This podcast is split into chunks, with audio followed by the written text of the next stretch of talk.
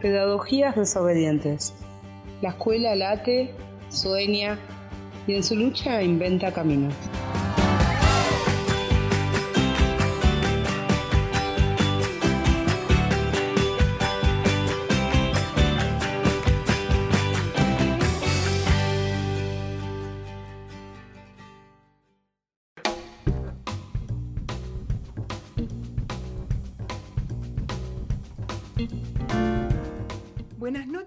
A todos, a todas, a todes.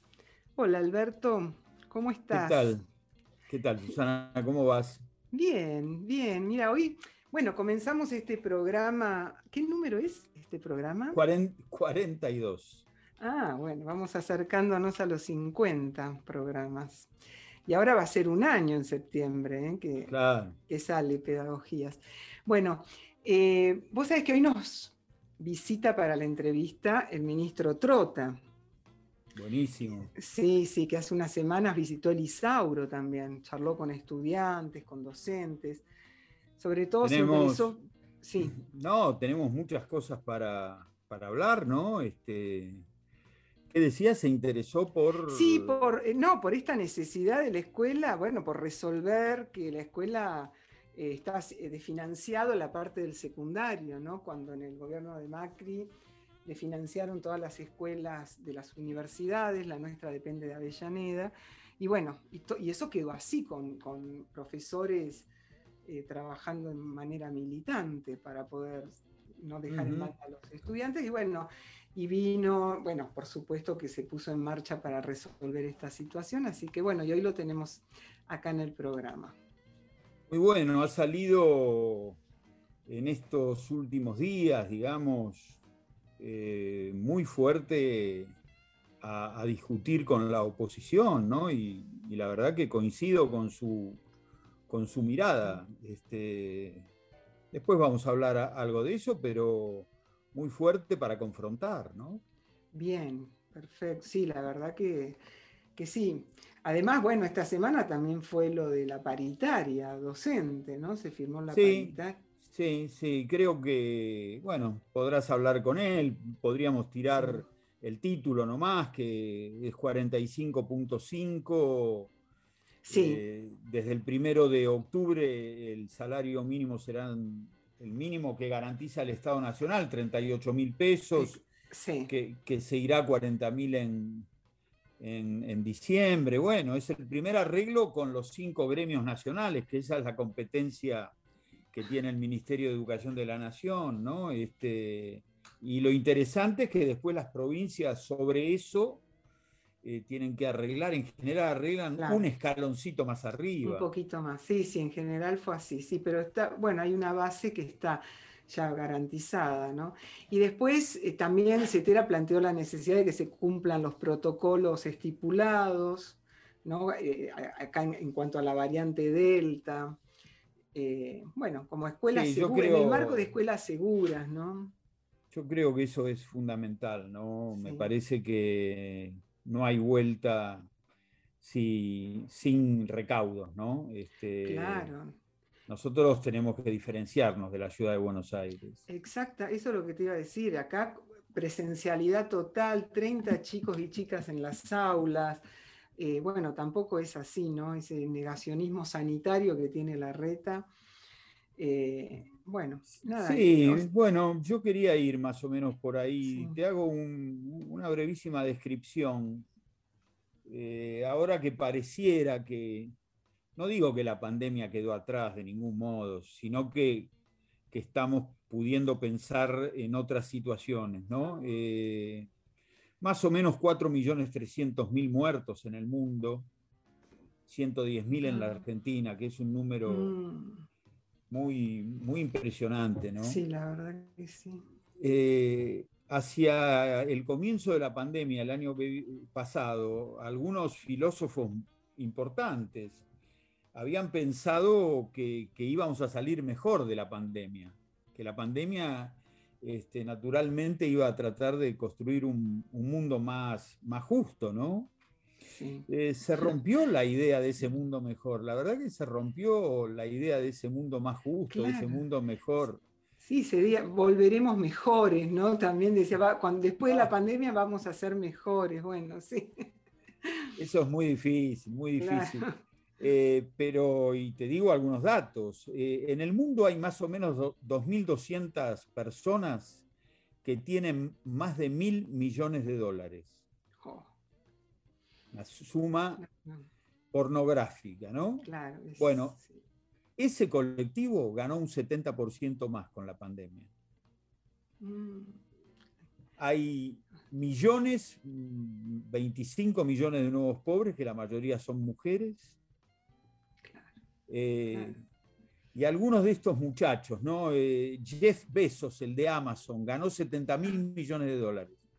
Qué bárbaro, qué bárbaro. Eh, Elon, Musk, que es otro de los que se destaca, ganó 130 mil millones de dólares. a ver, Jeff Bezos, que, se dedica a, parte de, lo que es tecnológico, gana 70 mil millones de dólares y, nuestros pibes, y eso que los de Argentina están en un escaloncito más arriba que, que de otros países, este, no tienen tecnología. No, no, claro, claro. Sí, sí, no, es que es una injusticia, una desigualdad impresionante, sí, sí. Aparte, cuando eh, eh, hay regiones donde tratando de, de que todo el mundo pueda comer, que todo el mundo pueda dormir bajo techo, o sea, lo básico, ¿no? Como vos decís, que tengan tecnología para estudiar, ¿no? Y bueno, y ellos se ve que en estos dos años se, encargaron de ver de qué forma enriquecerse más todavía.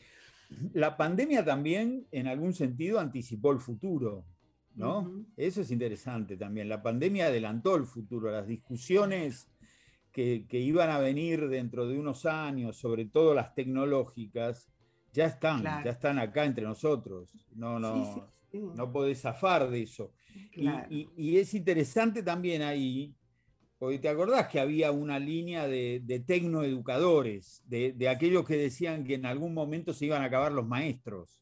Sí, claro, claro. ¿Para qué maestros si tenés la última Apple? Este, Obvio. Bueno, eh, la pandemia también verificó que, es tan importante la tecnología como el vínculo humano, ¿no? Exactamente. Yo creo que en ese marco también la pandemia la podríamos, un título podría ser el gran triunfo de los maestros y las maestras en el mundo. Exacto, sí, totalmente, sí, sí. Para los giles, eh, eh, contra los giles que hablaban de que este, era, era algo, bueno, yo cada tanto vos te acordás, eh, cito a, todos hermanos de Francisco y, Francisco, justamente con una idea crítica de todo esto, dice que debe haber un nuevo sueño de fraternidad y de amistad social que no quede en la palabra. y, yo creo que ese sueño de fraternidad y amistad es la escuela. La verdad que si hay un lugar en la sociedad donde se concreta el, sueño de amistad, de fraternidad, de vinculación, es, me parece que, es la escuela, ¿no? Este, Totalmente. Bueno, como decías vos, eh, se viene un tiempo que, hay que mirarlo con, con, detalle. A mí me parece muy bien eh, CETERA y los gremios que miren lo sanitario. Pareciera que, viene un tiempo de intensificación de la presencialidad. Pero esto hay que hacerlo con salud, epidemiología epidemiología, higiene, seguridad, me parece que, bueno, por ahí le podés preguntar a Trota, porque hay un consejo asesor de, todo eso.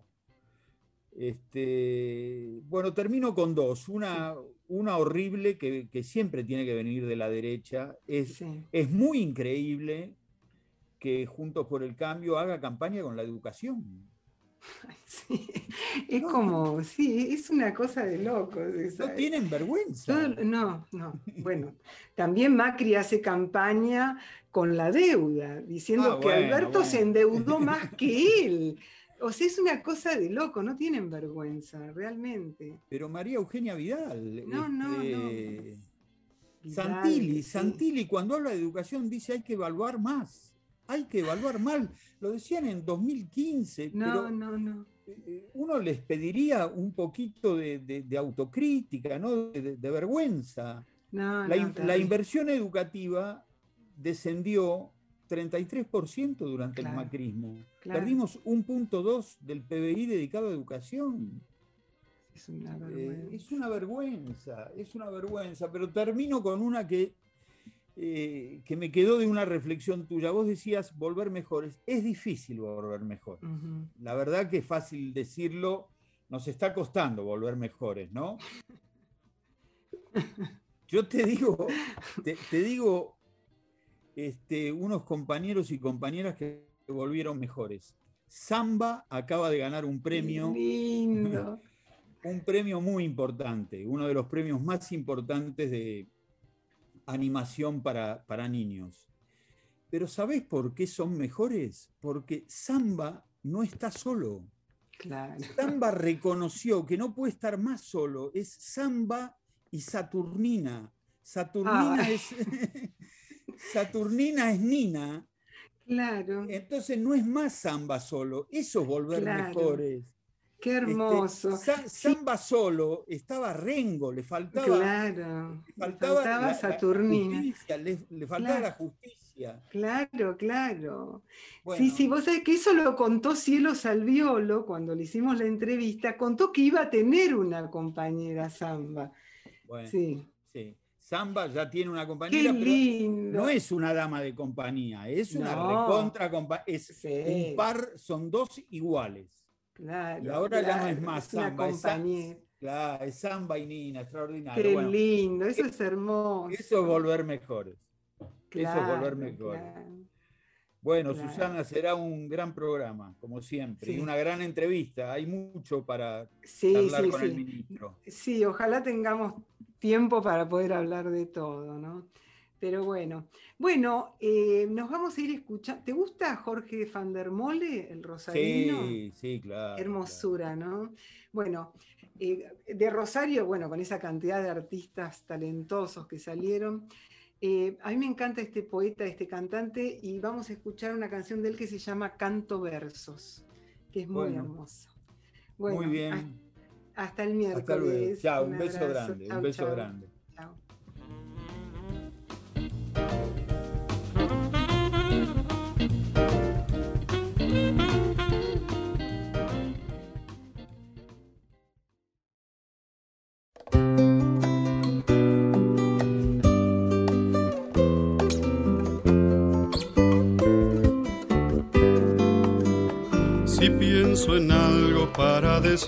Si pienso en alguien por quien vivir, si casi nada se tiene en pie y este segundo ya se nos fue, si en la mirada dura un fulgor atravesando tanto dolor, yo canto versos de mi sentir y los condeno a sobrevivir.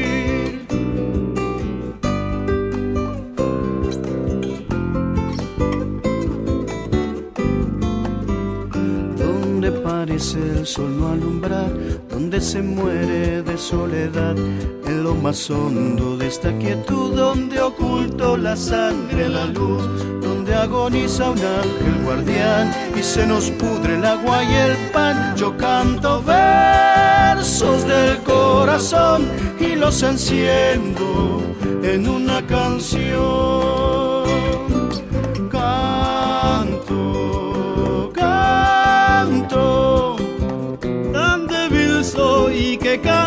Es mi mano alzada y fuerte canto, canto. No sé más que hacer en esta tierra incendiada, sino cantar.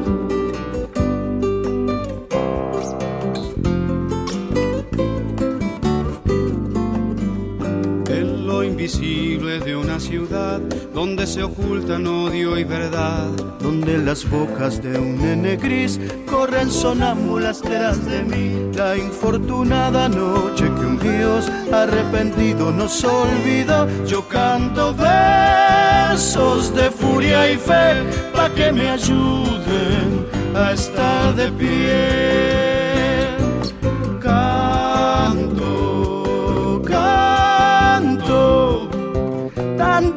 Soy, que cantar es mi mano alzada y fuerte canto, canto. No sé más qué hacer en esta tierra incendiada, sino cantar, canto, canto. Tan débil soy que cantar es mi mano alzada y fuerte canto, canto. ¿Qué más hacer con palabras deshabitadas sino cantar?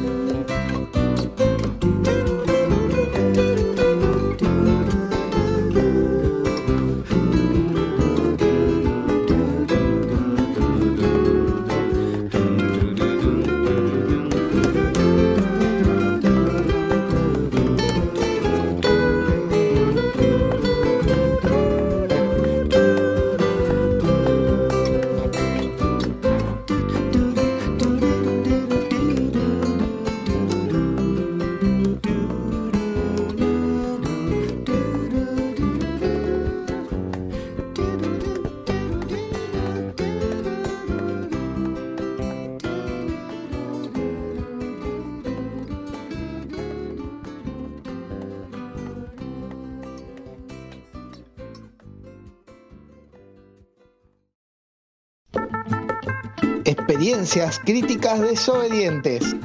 ¿Cómo garantizamos el derecho a la educación?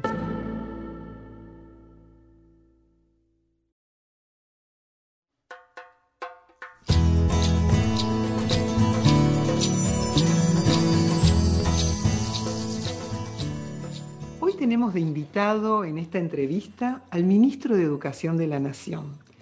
Él es abogado, doctorado en educación y docente universitario.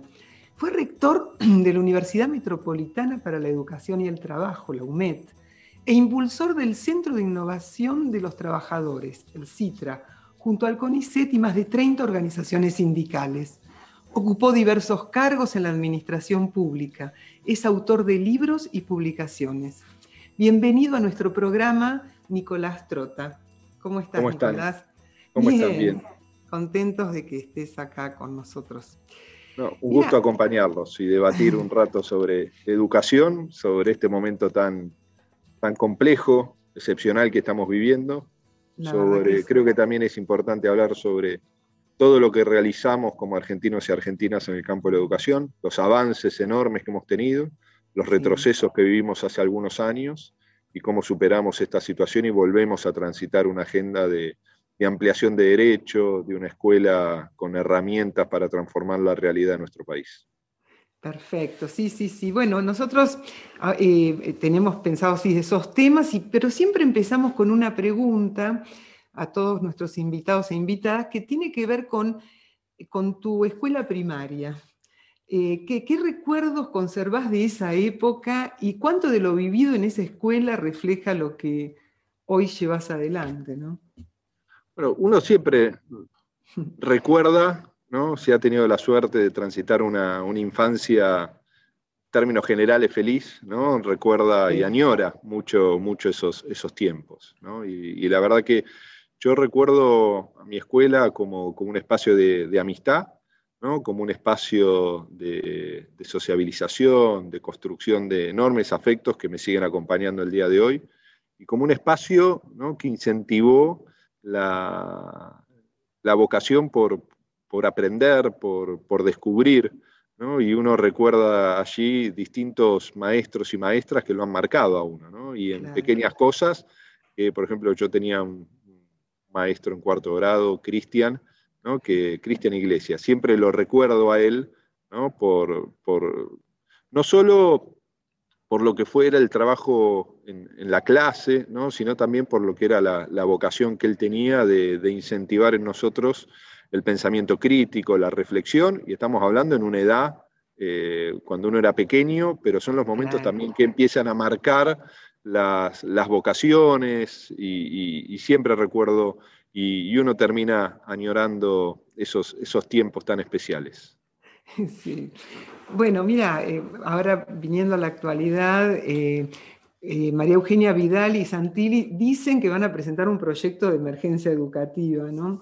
Yo te quería preguntar, o sea, ¿cómo estaba el ministerio, digamos, cuando el Ministerio de Educación cuando vos asumiste y cuáles fueron las prioridades que establecieron en medio de la pandemia, ¿no? Bueno, primero, nunca es tarde para preocuparse por la educación. ¿no? Le tendríamos que decir a Juntos por el Cambio, a Macri, Vidal, a Larreta, a Santilli, que cualquier esquema vinculado a lo que puede ser la situación de la educación que ellos presenten va a ser una herramienta para intentar reparar y sanar los retrocesos que se vivieron en su gestión de gobierno. ¿no? Porque, ¿qué observamos nosotros cuando asumimos en el ministerio, cuando asumimos como gobierno? Marcados retrocesos que se habían vivido en el campo de la ampliación de derechos, en la realidad social y económica de nuestra sociedad y también en el campo educativo, porque fueron los años de Macri fueron años de ruptura de consensos. Porque esto no quería decir que la escuela el 10 de diciembre del 2015 había tenido la capacidad de revertir situaciones de mucha postergación todavía presente en nuestra sociedad, pero se había iniciado un proceso creciente de priorización de esa agenda. Y eso fue el trabajo de, por supuesto, de Néstor Kirchner, de Cristina Kirchner, de Daniel Filmus, de Juan Carlos Tedesco y de Alberto Silioni, todo ese equipo de educadores, educadoras que acompañaron ese proceso. ¿no? Porque la ley de educación nacional, que es una ley que tiene la voluntad de reparar lo que fueron las transformaciones negativas que vivió nuestro sistema educativo en los 90, la propia ley de financiamiento educativo, la ley de educación técnico profesional, todo el despliegue que asumió el Estado Nacional para enfrentar las profundas desigualdades que se expresan, por supuesto, en el campo educativo. Y nosotros encontramos un ministerio desvirtuado, un ministerio con bajísima articulación en términos eh, federales, un ministerio que además se había reducido eh, la inversión de manera marcada. 33% cayó la inversión educativa en la gestión de Mauricio Macri. Y eso implicó que nosotros en el 2015 invertíamos como sociedad 6,1% de nuestra riqueza en el sistema educativo. Cuatro años después, el, nivel de inversión era 4,8%, con un caída 33% en cabeza del Estado Nacional, 16% en promedio caída de las provincias provincias como Buenos Aires la caída fue mayor, 20% de caída de la inversión educativa. Y eso se vio reflejado en la política nula vinculada a la expansión de los edificios escolares y su mantenimiento. Macri había prometido 3.000 jardines, licitó menos de 300 y finalizó en cuatro años 107. Cuando uno observa lo que fue la desarticulación de conectar igualdad, ¿no? de 5 millones y medio de computadoras que se distribuyeron en 5 años ¿no? en la gestión de Cristina, Macri pasó a distribuir 800.000 que dejaron de ir a nuestros estudiantes para eh, estar en gabinetes educativos. ¿no? Entonces eso también implica una fuerte retracción por parte del Estado en ese sentido. Al mismo tiempo podemos mencionar para algunos datos duros las becas Progresar, que son una herramienta fundamental, que habían llegado a un millón casi de beneficiarios en la finalización de la gestión de, Cristina, sufrieron un recorte no solo en la cobertura, y aparte se le sumó la mirada meritocrática, y se llegó a, reducir la mitad de los beneficiarios de las becas Progresar, sino para mencionar una anécdota que no es menor. De 12 pagos anuales que tenía la beca Progresar, inexplicablemente la gestión de Macri empezó a pagarla 10 meses al año como si dos meses del año nuestros jóvenes no transitaran sus estudios obligatorios, sus estudios universitarios, a la formación para el trabajo. Todo eso fue un enorme retroceso a lo que se le sumó, ¿no? y es algo habitual en la agenda de Cambiemos, un fuerte desprecio por la educación pública. Y en ese sentido, las definiciones de Macri y de la propia Vidal que repetían una, y otra vez, que sobraban universidades, que los sectores populares no accedían al sistema universitario, es el reflejo también de lo que fueron las políticas que ellos implementaron en su gestión de gobierno. Y frente a eso, nosotros, cuando asumimos, decíamos, nuestro horizonte es sencillo, lo único que tenemos que hacer es cumplir la ley. Es volver a transitar lo que se puso en pausa, con un componente adicional, que lo que ocurre en las cocinas de nuestros hogares afecta a los aprendizajes en la escuela. A eso se le tuvo que sumar un enorme retroceso en términos sociales y económicos en los cuatro años de Macri, porque eso impactó en el crecimiento de la pobreza, en el crecimiento de la precarización laboral, la desocupación, y eso por supuesto el costo social es también un costo educativo, porque no aprende lo mismo un niño que tiene las condiciones garantizadas de sus derechos en su hogar que aquel que está en una situación de derecho vulnerado. Lo evidente, lo obvio, no siempre está presente al momento de analizar lo que debe ser cada una de las políticas educativas. Nuestra agenda era sanar, nuestra agenda era cumplir la ley, nuestra agenda era volver a expandir la necesaria respuesta. Que todo eso además se hizo en términos sociales mucho más evidente a partir de la pandemia, porque la pandemia iluminó la desigualdad de nuestro país. Y esto implica que aquellos que ignoraban la desigualdad y las, no solo las consecuencias de la desigualdad, sino lo más importante, las causas de la desigualdad, no pueden dejar de marcar lo que debe ser la presencia indelegable del Estado en la agenda educativa, del Estado federal, para garantizar una educación transformadora, de calidad en todo el territorio argentino, sino por supuesto también de áreas que sufrieron enorme retroceso, la agenda sanitaria, la agenda de la ciencia de la tecnología, la agenda eh, productiva en nuestro país. Todos elementos que, por supuesto, impactan en la realidad de nuestra escuela. Y es así, yo, para terminar, doy siempre un ejemplo de lo que fue el retroceso de Argentina en la gestión de Macri. En el 2010, cuando Cristina presenta Conectar Igualdad, eh, se compromete la inversión inicial de mil millones de dólares para adquirir más de 3 millones de computadoras, que se transforman luego en 5 millones y medio de computadoras. Nueve años y medio después, cuando asume nuestro presidente, se presenta un programa que es el Plan de Lucha contra el Hambre, con una inversión de en ese momento 70 mil millones de pesos, que son mil millones de dólares. De uno de los tantos programas de esa Argentina que se estaba reconstruyendo, de esa Argentina que enfrentaba la desigualdad, de esa Argentina que generaba oportunidades. Uno de los tantos planes como era Conectar Igualdad, porque no era el único, era uno de tantos, pasamos a que el principal programa de un gobierno, nueve años y medio después, cuatro años de macrismo de por medio, sea la inversión prioritaria para garantizar el derecho a la alimentación en nuestro país. De, esa base es la que nosotros tenemos que reconstruir con además una pandemia que ha hecho, ha hecho todo cuesta arriba, ¿no? ha hecho todo mucho más complejo, pero por supuesto eso nos debe permitir redoblar el esfuerzo para acelerar la marcha de las respuestas y en ese marco garantizar, como venimos haciendo, la continuidad educativa y pedagógica en una realidad de desigualdad, el cuidado de la salud y plantear lo más importante para nosotros, que es la agenda del futuro. Perfecto, sí, todo, digamos, la desigualdad todos los, en todas las escuelas la hemos vivido durante esta pandemia y todas las consecuencias que trajo esas políticas esa ausencia del Estado ¿no? en la educación durante el gobierno de Macri.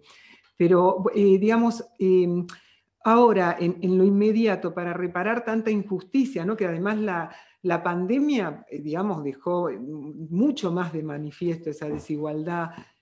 sé que el plan Juan Amanso eh, se están eh, repartiendo nuevamente computadoras, entregando. ¿Cómo, cómo, es esa, qué acciones concretas con la conectividad, con computadoras se van a llevar a cabo? Bueno, primero, uno de los rostros de la desigualdad es el acceso a la tecnología.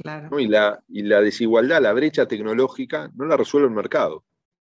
Es una responsabilidad indelegable del Estado, desde nuestra perspectiva social y política de la perspectiva que tuvo la gestión de Cristina con Conectar Igualdad, de la mirada diferente que tuvo la gestión de Macri en ese sentido y el camino que volvemos a transitar. Nosotros reinstitucionalizamos Conectar Igualdad como una herramienta de transformación, de, de, poder permitir reducir esa brecha digital.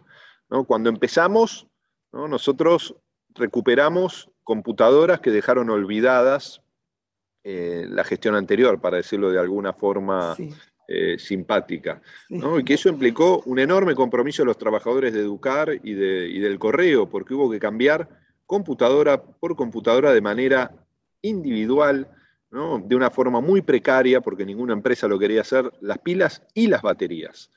Y eso permitió distribuir más de 130.000 dispositivos, algunos que eran del 2014 y del 2015. Entonces, ahí vemos lo que fue ese desprecio por la, por la educación por parte de Macri y sus, y sus ministros. A partir de allí, nosotros decíamos, bueno, ¿cómo empezamos a robustecer la, eh, la agenda tecnológica.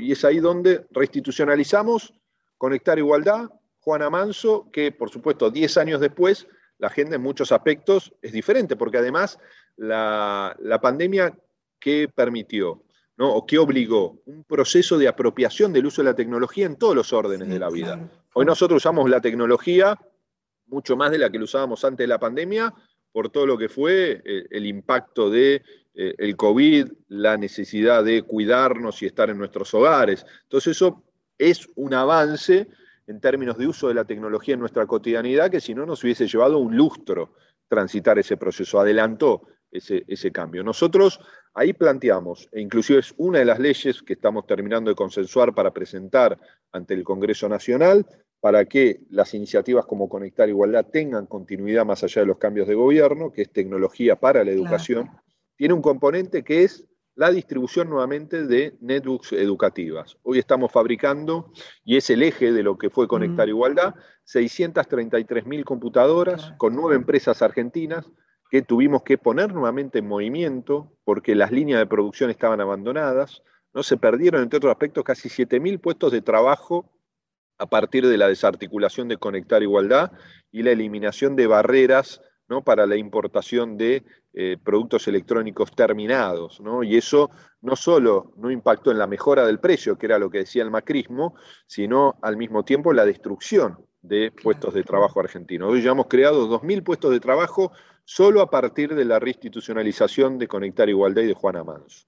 Hoy esas computadoras implican una inversión de 20 mil millones de pesos. Ahora estamos ampliando, ¿no? y te doy la primicia, un millón más de computadoras que estamos adquiriendo, ¿no? y esto le permite además al sector de la electrónica, como ocurrió con Conectar Igualdad, ir reemplazando componentes para sumar valor argentino a cada una de esas computadoras.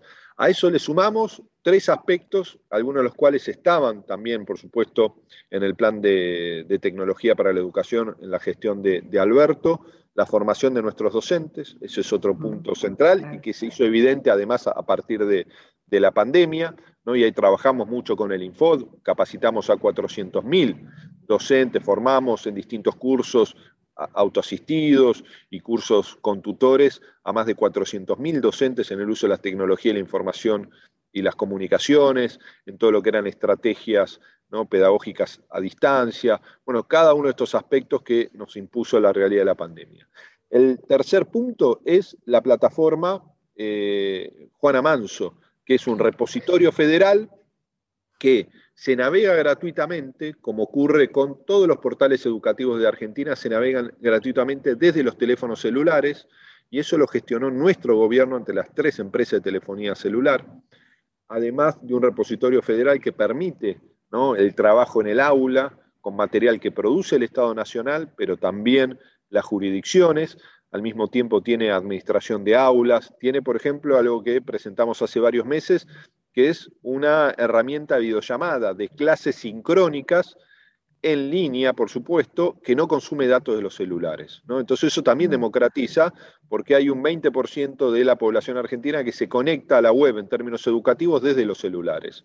Entonces, eso permite dar una respuesta principalmente a los sectores populares, que solo se conectan con celulares y la maestra reserva en la plataforma Juana Manso su clase, se conectan todos sus estudiantes porque no consume datos. Y eso es porque todo está en eh, los servidores de ARSAT ¿no? en territorio argentino, que también para nosotros eso es una definición de soberanía educativa, de soberanía tecnológica, que todos los datos educativos de nuestro sistema no puedan ser objeto de un proceso de mercantilización. Entonces ahí también para nosotros es fundamental ese esquema de trabajo. Y el último punto es la conectividad de nuestras escuelas, que para nosotros es una responsabilidad del Estado Nacional. Hoy tenemos la mitad de las escuelas conectadas a la web. Nosotros iniciamos el proceso para que nos permita el 100% de los establecimientos educativos en Argentina conectados antes que termine la gestión de nuestro presidente y eso implica un fuerte compromiso del Estado Nacional. Así que esto para nosotros es una dimensión central. Siempre la tecnología vista como una herramienta, no como un fin en sí mismo. Siempre que la tecnología sea eh, un paso para mejorar los procesos de enseñanza-aprendizaje, para democratizar el acceso siempre que el Estado sea el que garantice la igualdad de acceso a la tecnología, y eso incluye, y en la ley que estamos presentando, por ejemplo, es en la educación inicial, gabinetes tecnológicos provisto por el Estado Nacional, en el primer ciclo de la escuela primaria de igual forma, y que a nuestros estudiantes el Estado les distribuya dos computadoras a lo largo de todo el ciclo de la educación obligatoria. Una computadora en cuarto grado y una computadora en primer año de la escuela secundaria. Entonces, esto nos parece que es el desafío que tenemos que transitar y, por supuesto, implica inversión prioritaria, como viene marcando nuestra agenda y como viene marcando la agenda de nuestro presidente y de nuestra vicepresidenta. Nicolás, ¿cómo se está planteando a nivel federal el tema de la presencialidad en todas las escuelas, el tema de los protocolos? Eh, ¿Cómo se está planteando todo esto? ¿Cómo se está definiendo? Bueno, hoy, sí, hoy en todas las jurisdicciones argentinas tenemos presencialidad en nuestras escuelas, ¿no? Y eso es un punto que tenemos que marcarlo como un logro de toda nuestra sociedad.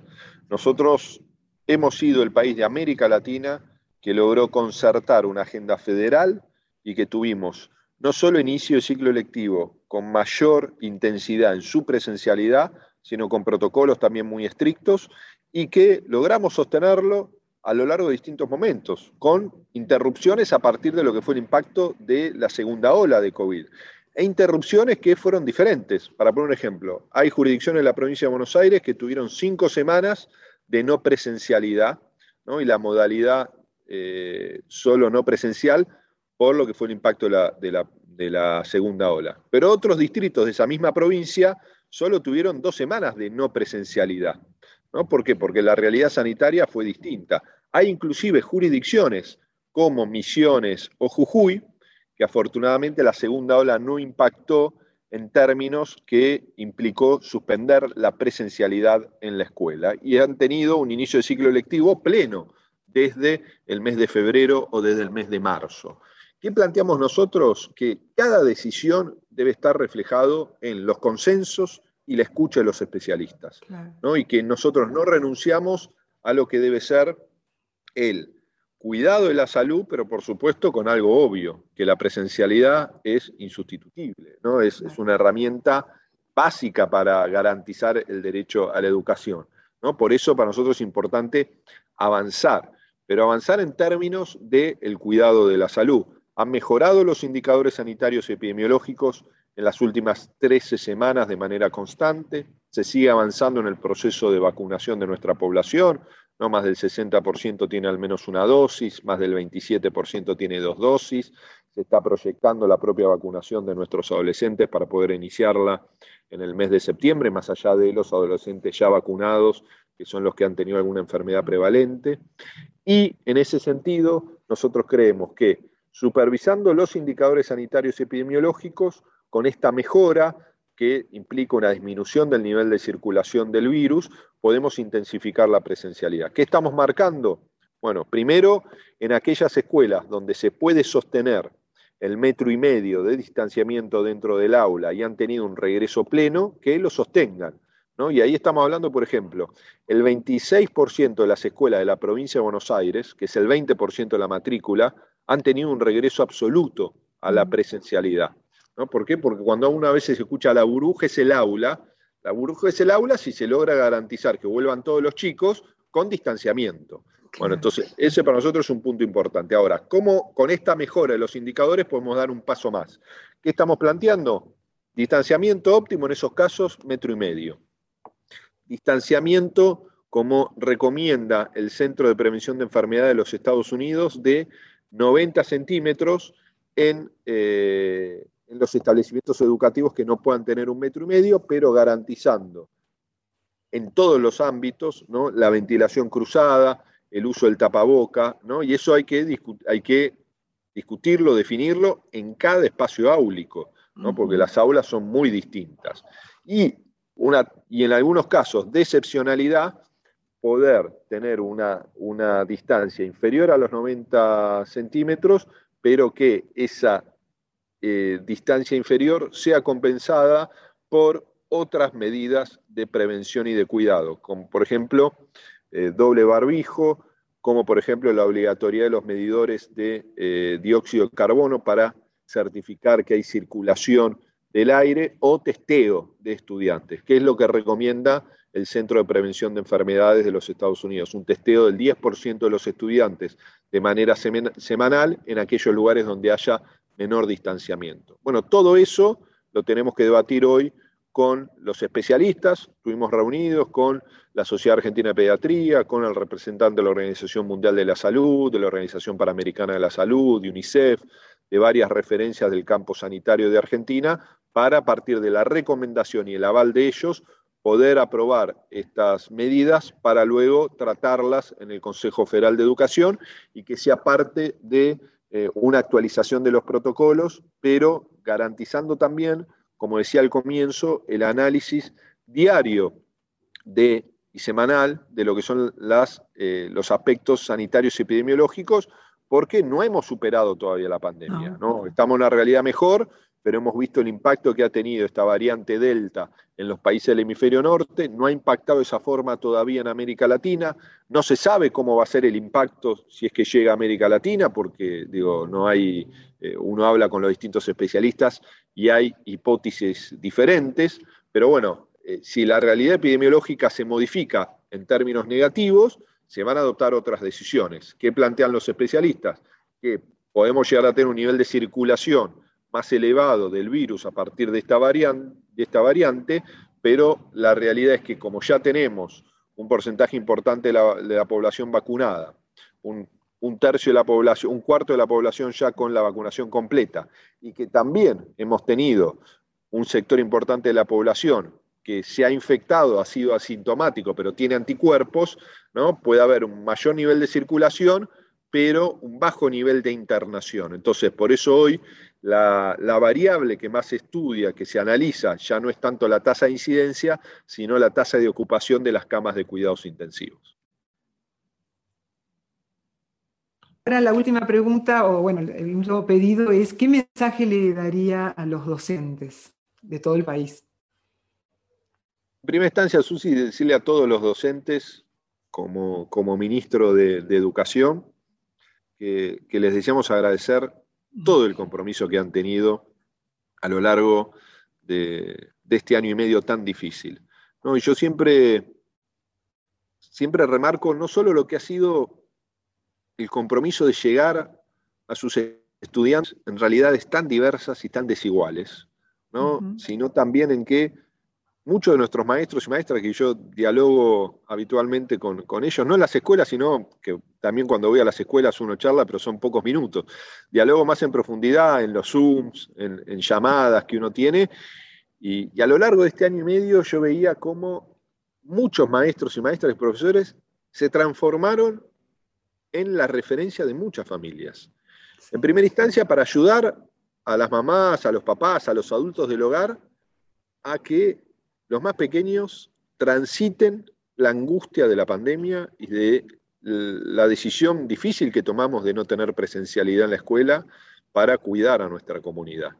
Y después también se transformaron en referencia para ayudar a muchas familias a superar en términos generales lo que ha sido este año tan difícil, porque no podemos descontextualizar esta situación que estamos viviendo. Ha sido un año y medio de mucha angustia, de mucho dolor de mucha pérdida para todos los argentinos. ¿no? Quien no perdió un familiar, mm. perdió un amigo, Y, todos sabemos lo difícil que ha sido este año y medio de, pandemia. Y nosotros ahí tenemos dos desafíos. Reconstruir nuestro país de los retrocesos en el campo educativo que vivimos, pero también sanar el impacto de la pandemia. Y en eso nosotros no concebimos otra forma de hacerlo que no es a partir del trabajo codo a codo con nuestros maestros y maestras. Por eso nuestro despliegue de agenda, nuestro despliegue de agenda es jerarquizar la figura, el rol, la ubicación social que deben tener nuestros maestros. Y eso se vincula a lo que queremos debatir. Nuevamente, como se debatió en la época de, Néstor y Cristina, lo queremos hacer nuevamente en el Congreso, una ley de justicia educativa que nos permita trazar el horizonte del 8% de inversión en nuestro sistema educativo, con la obligatoriedad de la sala de tres, la efectiva universalización de la sala de cuatro antes que termine la gestión del presidente, la transformación de nuestra escuela secundaria, que es el nivel educativo que presenta los mayores desafíos, ¿no? y eso lo tenemos que hacer con nuestros profesores, profesoras, con los estudiantes, ¿no? el vínculo con el mundo del trabajo, la formación de ciudadanos críticos, plenos. ¿no? Otro tema es la tecnología en la escuela, por supuesto, y otra ley, ¿no? Porque son tres leyes, la de justicia educativa, la de tecnología para la educación y una ley de formación y carrera docente. Nosotros, para nosotros es un punto central, la formación inicial y la formación permanente de nuestros maestros. Pero eso tiene que ir acompañado del reconocimiento social, de esa carrera que los interpele, de esa carrera que los reconozca, los acompañe, y de un salario. ¿no? Porque ahí la paritaria nacional docente ah, ha sido muy importante, nosotros la reinstitucionalizamos, pero también sabemos que tiene un límite. Entonces ahí hay que avanzar también en un convenio colectivo nacional educativo, ¿no? para que podamos tener una mirada federal como sociedad en su conjunto del derecho a la educación.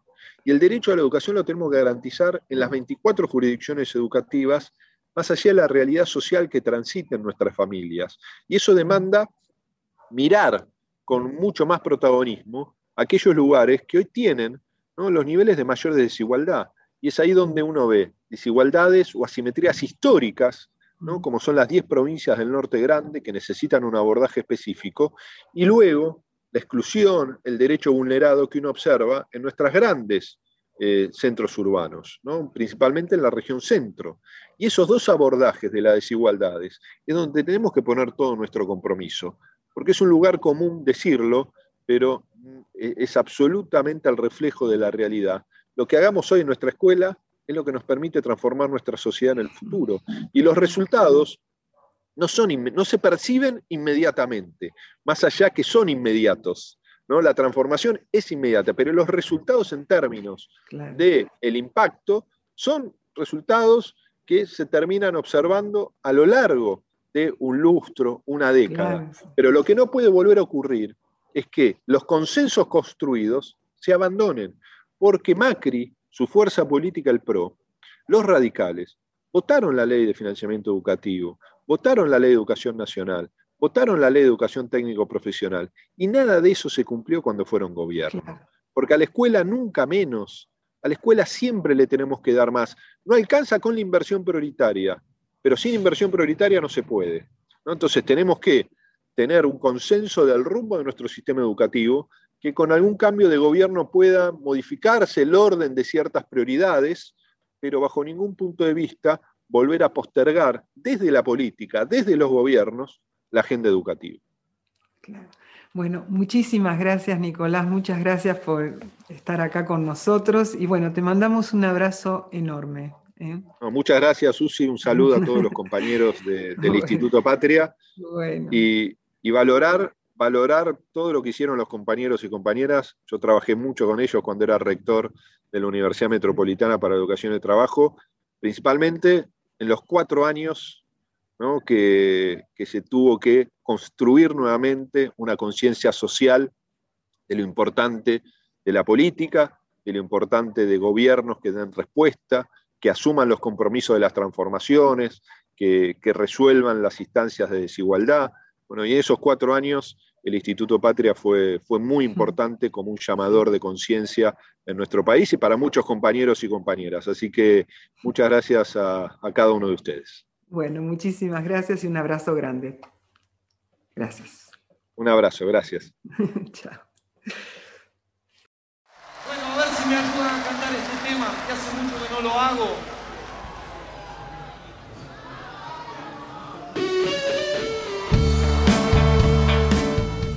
Ahora en homenaje a Patricia Salazar, la compañera del flaco Espineta por 20 años, vamos a escuchar Seguir viviendo sin tu amor por Espineta.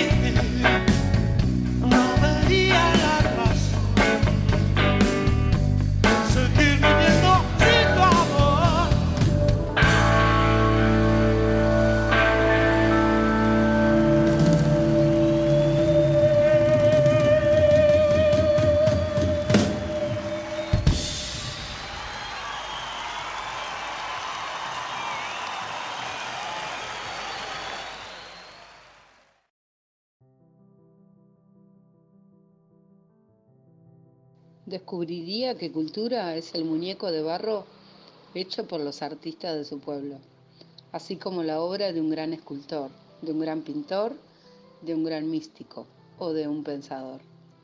Que cultura es tanto la poesía realizada por poetas letrados como la poesía contenida en un cancionero popular. Que cultura es toda creación humana. Paulo Freire. A 100 años de tu nacimiento, desde Pedagogías Desobedientes te celebramos. La realidad sin chamullo te canta la posta. 23 de agosto, Éxodo Jujeña. Qué paradoja que el general de voz aflautada, tan criticado por el gobierno de Buenos Aires, sea el que se plante ante los realistas. Paradoja que esos realistas hayan nacido en territorio americano y defiendan a los reyes con absoluta crueldad. ¿Cuántas veces a don Manuel Belgrano le prohibieron la bandera y ahora le piden retroceda y abandone la lucha? Para vencer tanto odio, hay que quemar los campos y no dejarles ni un refugio, ni un gramo de comida. Si no, vendrán a colgar cabezas en las picas de madera. La guerra es injusta y lastima siempre a los más frágiles. Por eso será firme con los que les dejen algún sustento. No tiene que quedar nada más que el pasto seco y negro. Qué paradoja quemar con fuego para que arda la pasión de los pueblos y seguir desobedeciendo.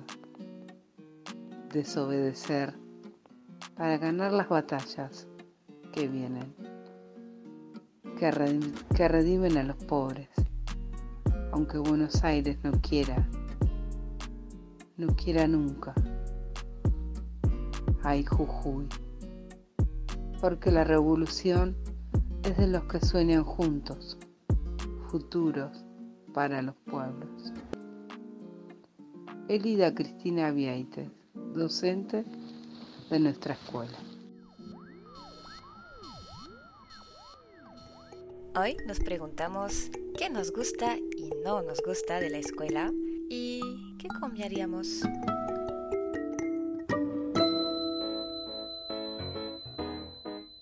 Eh, de la escuela me gusta hacer educación física. Dibujar, tocar el bombo, pintar. Matemática. Eh, educación física. Eh, inglés. Hacemos juegos con las tareas. Entonces por eso es divertido la escuela para mí. Eh, no sé, que hay chicos que se puede divertir mucho más. Eh, me gusta poner el día. Jugar. Jugar y... Jugar. Jugar a la mancha. ¿Jugar a la mancha? Que la tarea sea fácil. No me gusta hacer la tarea. Eh, una profesora.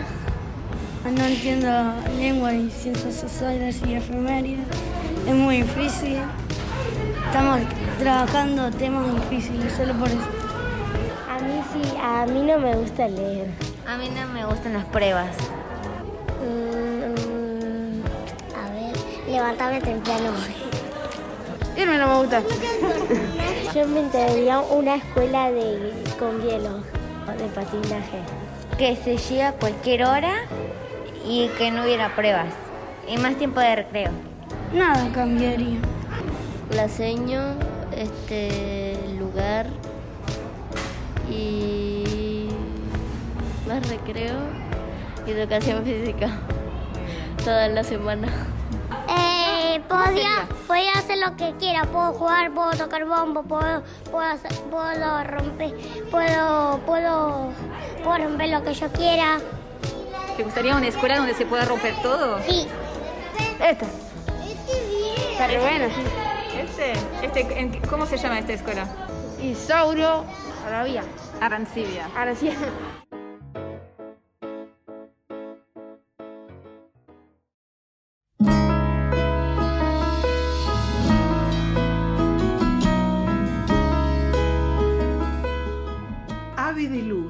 Por Bruno Arias.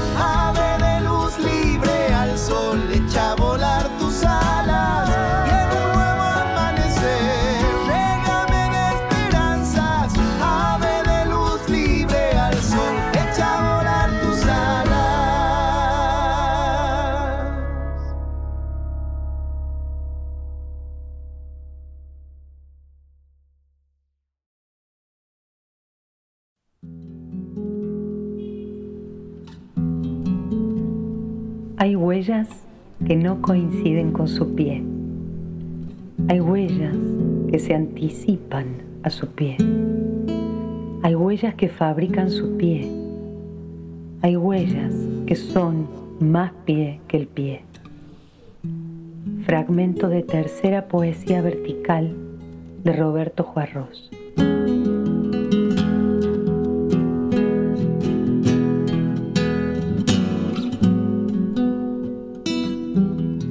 Las tizas de nuestros maestros siguen escribiendo.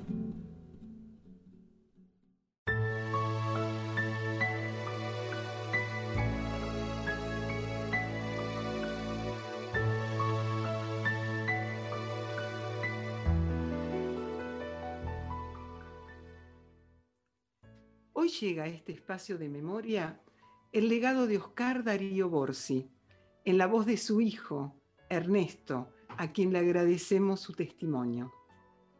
Eh, mi papá nació el 26 de marzo de 1942 en Wilde, en Avellaneda, provincia de Buenos Aires.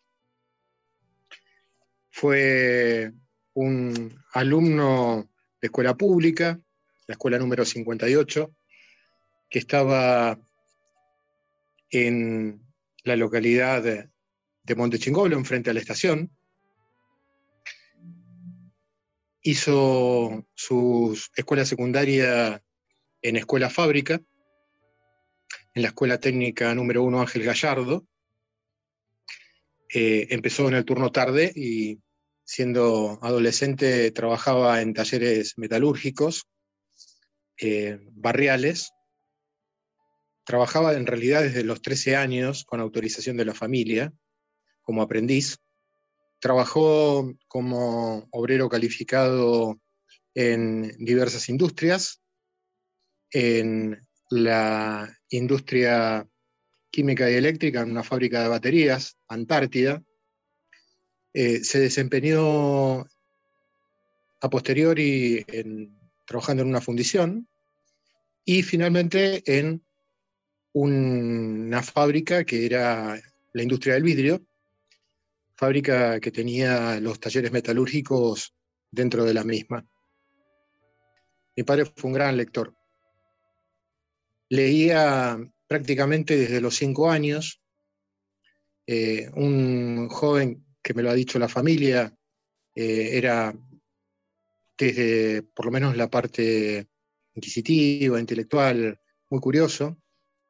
Y prácticamente, salvo algunas mínimas reglas que se le dieron en la casa por parte de, mi abuelo y de mi abuela, eh, aprendió y se desempeñó eh, en sus primeras letras en el hogar.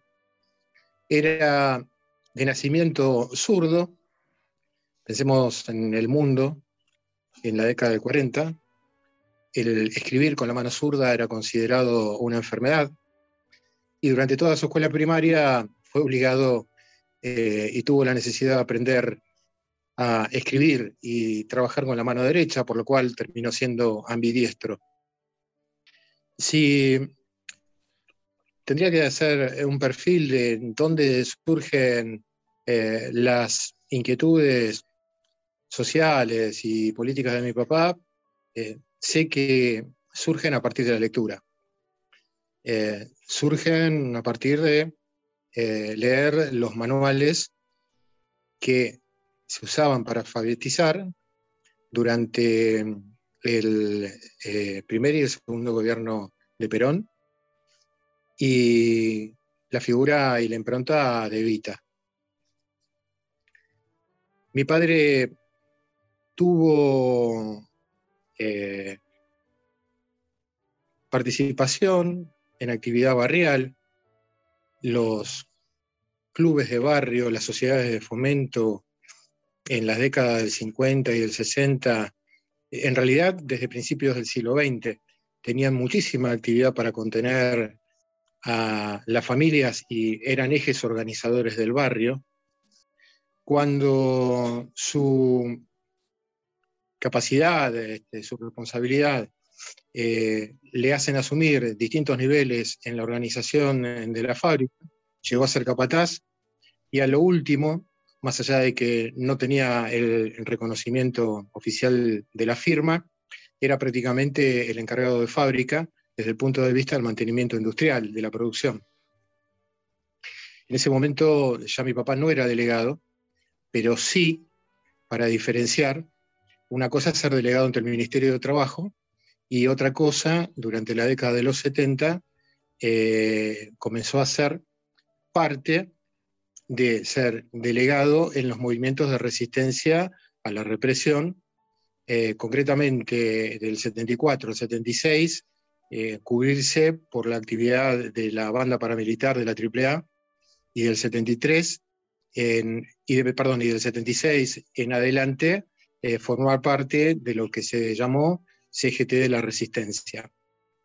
La CGT de la Resistencia tenía como objetivo, por ejemplo, sus miembros no estaban inscritos en ninguna lista oficial, eh, era una actividad absolutamente clandestina eh, y tenía por el objetivo este, mantener eh, organizados a los trabajadores dentro de la fábrica en momentos que se consolidaba y que se afianzaba el plan económico de la dictadura militar encabezado por la Sociedad Rural Argentina y su, este, uno de sus miembros históricos, patricios, que era Martínez de Oz.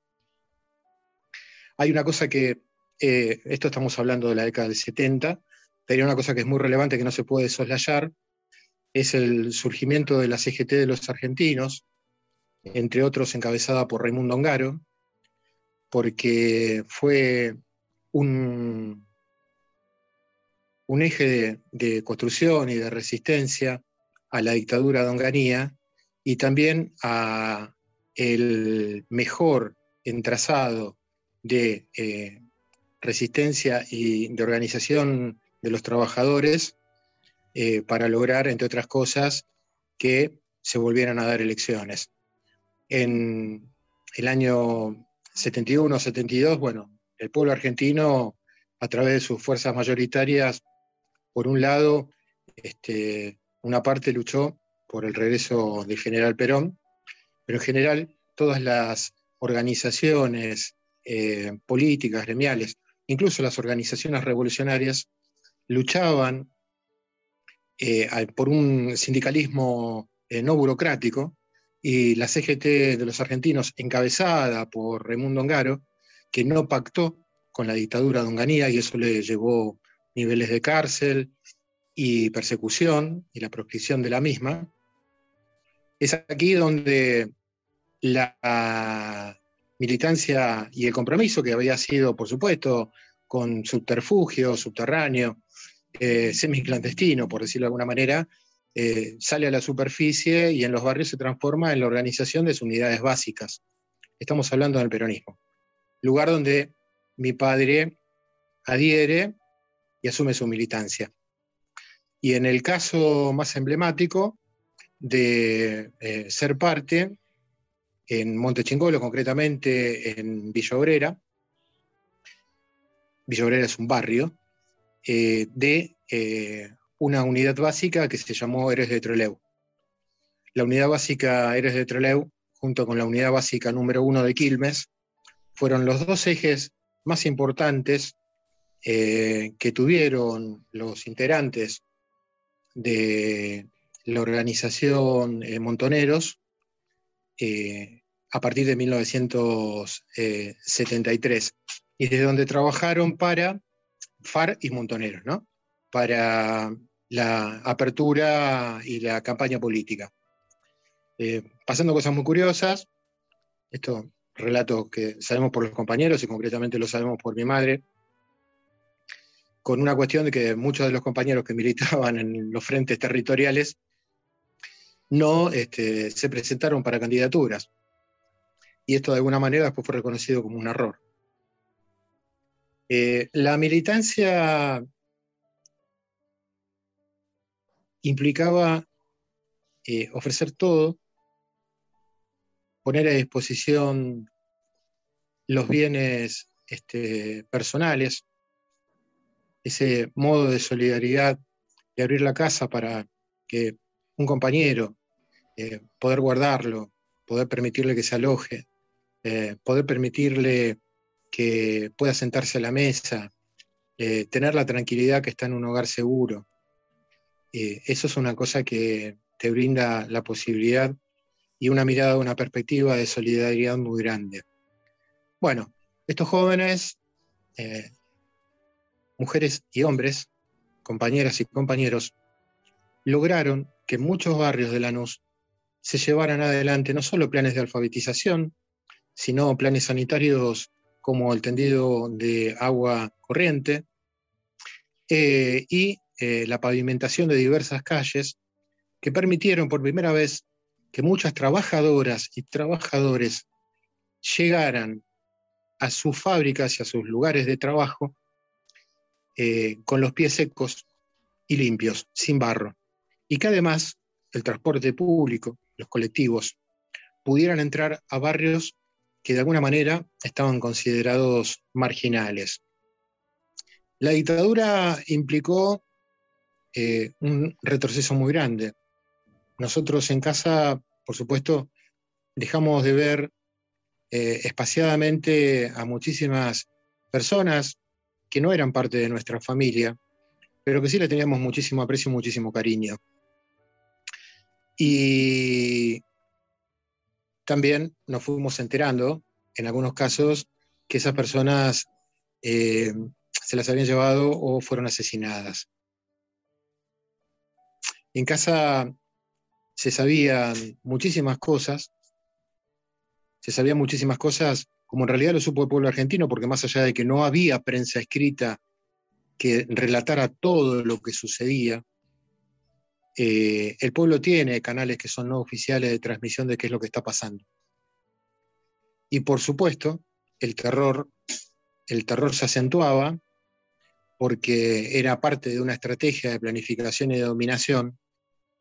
Mi padre sabía lo que estaba pasando, mi papá, para hablar más, más en familia. Eh, mi mamá también.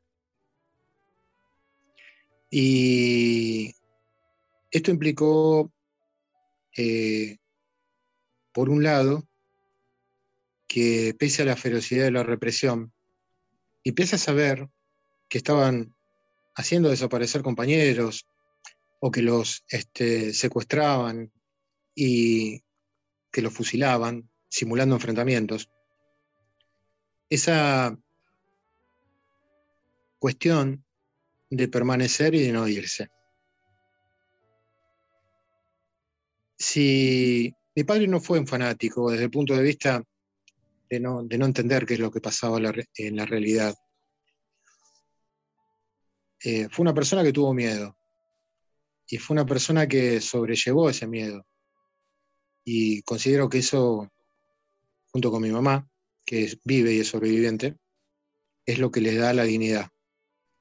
En el caso de mi mamá, la dignidad de seguir viva y la dignidad con la que afrontó la lucha para mantenernos a sus tres hijos, Luis Alejandro, Juan Manuel y yo, con vida y sacarnos adelante. Pero no solo estábamos ahí, sino que nosotros permanecimos cautivos y secuestrados por más de 20 horas en manos del ejército y de la policía el 30 de abril de 1977. Si vos me decís algo para reseñar este, de mi papá, eh, si alguien se descomponía la noche, una vecina embarazada con síntomas de parto, bueno, que viniesen a golpear la puerta de casa a las 2 de la mañana y que mi papá tuviera que sacar del garage la camioneta para alcanzarla este, hasta el hospital vecinal de Lanús, eh, eso te da una idea de qué tipo de persona era mi papá. Eh, generoso, desprendido, de mirada buena, solidario por demás. Muchas gracias, Juan Pablo. Muchas gracias a vos, muchas gracias a tu mamá, a Susana, por ser compañero, por ser también un sobreviviente junto con tu mamá. Te mando un beso y un abrazo grande. Otro para ustedes. Oscar Isidro Borsi, Cacho, tenía 34 años y pertenecía a la Juventud Trabajadora Peronista. Era delegado del gremio del vidrio de la fábrica en la que trabajaba como capataz y técnico matricero. Le gustaba la fotografía. Estaba casado con Ada Miosi y tenía tres hijos. Vivía en Lanús y soñaba con un país con justicia social y pleno de derechos donde crecieran sus hijos. Oscar Cacho Borsi, tus tizas siguen escribiendo. Oscar Cacho Borsi, presente, ahora y siempre.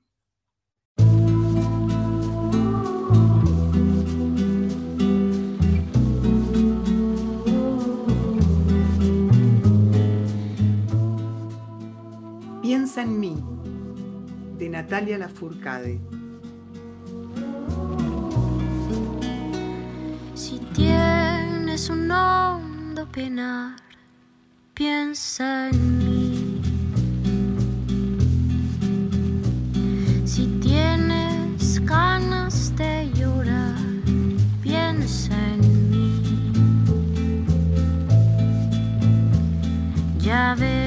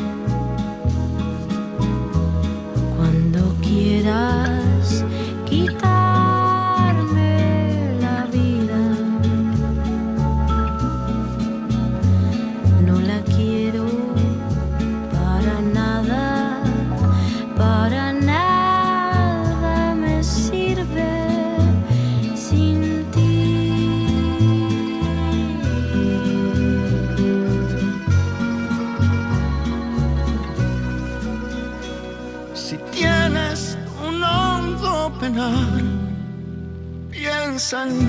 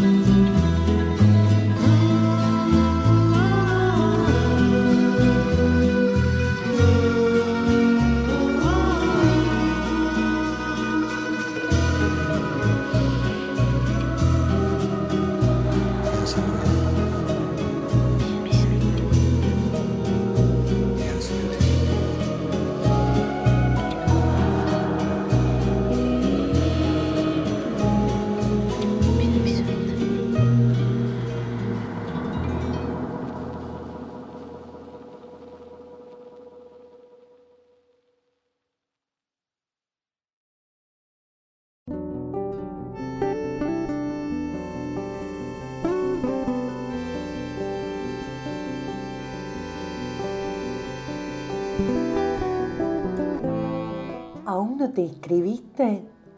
La Biblioteca Virtual Isauro Arancibia junto a UNIPE convocan al concurso Tras las huellas del maestro Isauro Arancibia. Si sos docente de cualquiera de los niveles educativos o sos estudiante de algún espacio de formación docente, podés participar en las categorías de ensayo, literatura o artes visuales.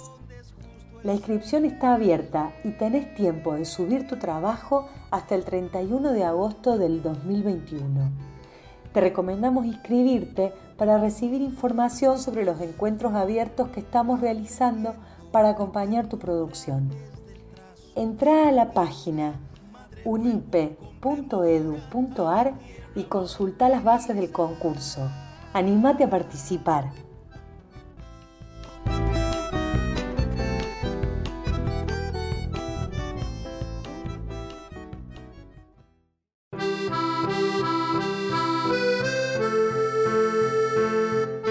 Noticias trae el viento del sur.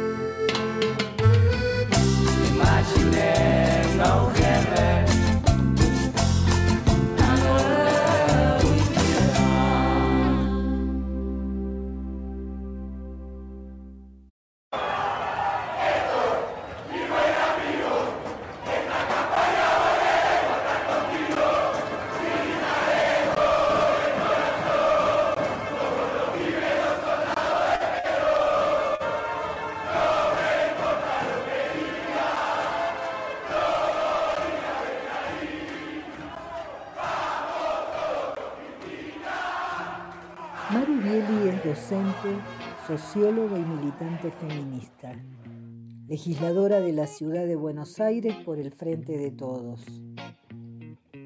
Una joven militante de la ciudad que desde su adolescencia no se detuvo en la lucha por las clases populares. Hoy es legisladora por el Frente de Todos. Reconoce que más allá de la universidad en la que obtuvo el título de socióloga, Gran parte de su formación la adquirió militando en el barrio. Forma parte de una organización política que se llama El Hormiguero, una organización de la ciudad de Buenos Aires que tiene muchos años trabajando en distintos ejes en la ciudad, educación, cultura, comunicación, atravesada por supuesto por el feminismo. Una organización que levanta la bandera de lo popular, y la lleva a la práctica en cada uno de sus espacios en los distintos barrios. Trabajadora de la educación, militante, dando respuesta a las falencias que el gobierno de la ciudad tiene en función de garantizar el acceso a la educación pública de los vecinos y las vecinas. Hoy, como legisladora porteña, nos cuenta sobre el estado actual de la educación en la ciudad de Buenos Aires y las propuestas en materia educativa del espacio político al que representa. Escuchemos su testimonio. Soy legisladora porteña por el frente de todas, todos y todes. Bueno, la verdad que desde que empezó la pandemia no hemos hecho otra cosa más que corroborar que al gobierno de la ciudad poco le interesa la educación. Sabemos que la pandemia en materia de política pública no hizo más que poner lupa sobre aquellos modelos que ya existían antes y que de alguna forma sí durante la pandemia se, profundizaron. En la ciudad de Buenos Aires, como sabemos, hay un desfinanciamiento eh, en materia de política educativa de 10 puntos en los últimos años y la pandemia no fue la, excepción, ¿no? por el contrario, eh, la ciudad tuvo una intervención que fue mínima, eh, no solo en no haber garantizado la conectividad necesaria y los dispositivos para que los chicos que desde su casa pudieran seguir conectados con la escuela, sino también en el reemplazo del alimento de los comedores por, bolsones alimentarios extralimitados, por la demora al pago a cooperadoras escolares, por la demora de las becas de nivel secundario, que en el primer año de la pandemia recibieron su beca eh, tan tarde como nunca antes lo habían recibido. a esa falta de presupuesto histórica y estructural que tiene la ciudad de Buenos Aires en materia educativa, se la acompañó durante la pandemia con consignas vinculadas a la defensa de la escuela, a la apertura de la escuela, como si la apertura de las escuelas fuera la forma en la cual el gobierno estuviera llevando adelante la mejor política educativa, por supuesto teñido de un tinte electoralista que lo que buscaba fundamentalmente junto con esta consigna con otras, deslegitimar la política sanitaria de cuidado que se llevó adelante con tanto esfuerzo desde el gobierno nacional, ¿no? Como si la forma de eh, defender la educación hubiera estado puesta en la apertura o no de las aulas, desvinculándolo, por supuesto, de la necesidad de que haya un andamiaje eh, presupuestario y de política educativa que acompañe una situación excepcional y extraordinaria que bien se podría haber acompañado durante el principio, desde el principio de la pandemia, con distintas intervenciones que hagan que esta situación que estamos atravesando sea menos compleja de atravesar para muchos estudiantes de la ciudad de Buenos Aires y para muchos docentes de la ciudad de Buenos Aires. Nosotros hemos presentado apenas empezó la pandemia el 7 de abril del 2020 un proyecto para que la ciudad pueda garantizar con una inversión muy baja, porque tiene un desarrollo muy grande de fibra óptica, la conectividad en barrios populares, el acceso a Wi-Fi en barrios populares, que era una de las herramientas fundamentales para que se pueda sostener de alguna forma el contacto entre los docentes y los estudiantes. No solo que no han tratado ese proyecto, sino que no han llevado adelante ninguna medida para garantizar dispositivos y conectividad. Recordemos que hablamos de un gobierno que, así como a nivel nacional, durante el año 2017 se discontinuó el plan el Conectar Igualdad, perdón, a nivel local, eh, un poquito después la ciudad tomó la definición de que las computadoras del plan Sarmiento, que antes se entregaban en primer ciclo, fueran entregadas en segundo ciclo y de esta forma eh, llegamos a la pandemia con la mitad de los chicos en edad primaria sin tener su computadora en la casa, producto de una definición ideológica respecto a que eh, bueno, esas computadoras mejor estén en la escuela porque de esa forma van a tener un mejor uso. Y para nosotros siempre fue muy importante salir de la dicotomía presencialidad sí o presencialidad no en la discusión educativa eh, porque por supuesto el problema de fondo son los recursos que, se invierten, ¿no? y ahí es donde se ve la verdadera política pública. Sin hacer mucha historia, pero remitiéndonos simplemente a este año, eh, para, tomar algunos números que son ejemplificadores del de financiamiento eh, de la política educativa, este año se ha reducido un 71% el presupuesto en infraestructura escolar. No se han desarrollado obras en muchas escuelas que lo necesitaban, no solo entendiendo la importancia de adecuar y readecuar las escuelas para el cumplimiento de los protocolos, sino también obras estructurales que eh, son deuda de la ciudad hace mucho tiempo. Bueno, se decidió en plena pandemia recordar, recortar en un 71% el presupuesto en infraestructura. Además, se dieron de baja obras por 500 millones de pesos en escuelas de la ciudad de Buenos Aires. Las becas estudiantiles perdieron un 9% frente a la inflación y así podemos continuar con distintas eh, líneas que fueron desfinanciadas en la ciudad de Buenos Aires. Yo creo que la pandemia nos tiene que servir y nos tiene que haber servido a muchos, a muchas, a quienes aún no lo sabían, a familias enteras que de alguna forma se encontraron de otra manera con el proceso de enseñanza y de aprendizaje producto de la virtualidad, con eh, una revalorización de la tarea docente y de la formación pedagógica para llevar adelante el proceso de enseñanza y aprendizaje. ¿no? Eh, creo que muchos, muchas, muchos fueron testigos de que no cualquiera puede enseñar y, no, y, que para esto tiene que haber una formación y que esa formación tiene que acompañarse y que el rol de los y las les docentes en la ciudad de Buenos Aires es fundamental.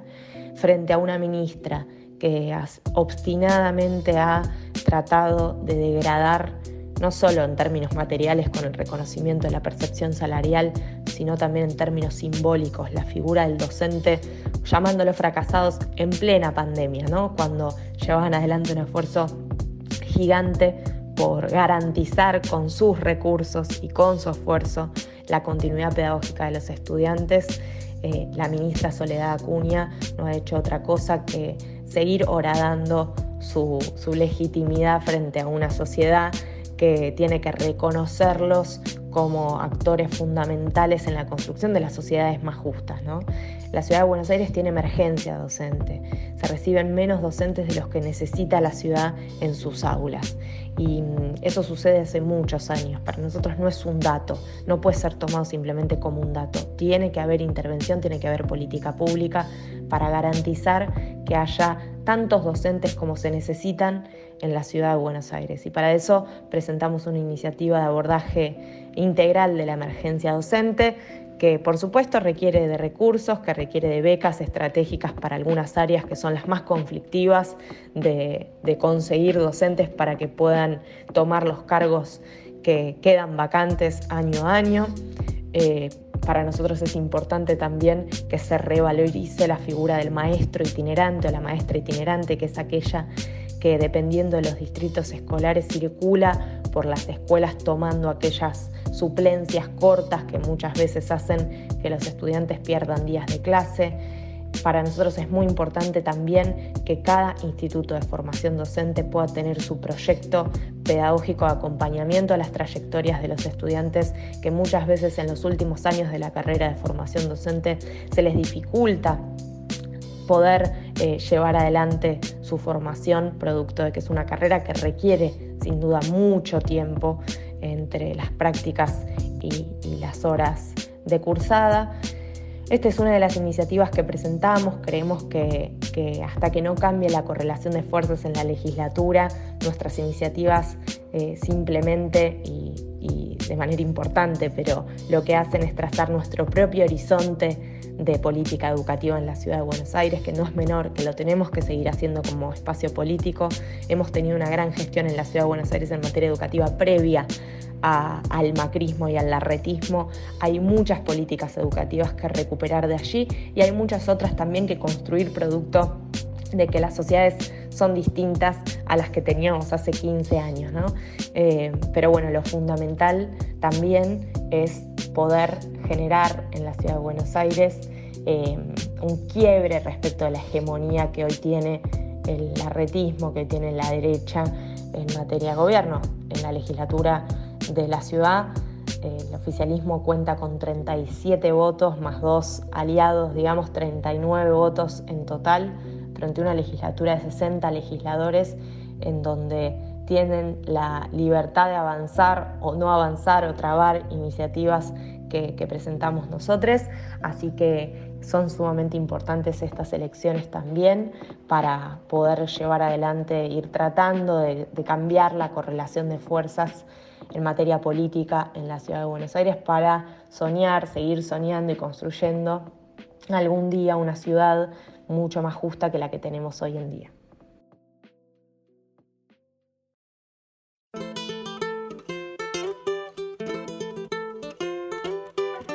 El Tesoro de los Inocentes, por la chicana.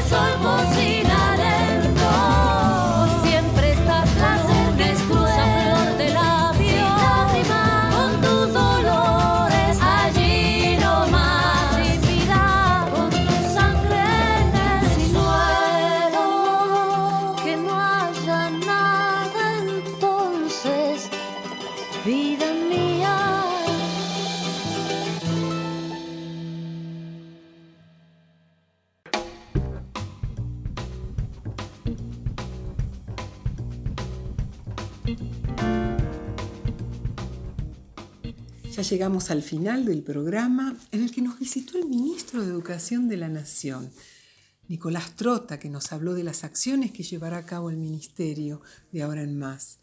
Escuchamos las voces de los niños y las niñas contándonos qué escuela es la que les gustaría tener. Nuestra gran compañera Maru Bieli también nos trajo sus palabras.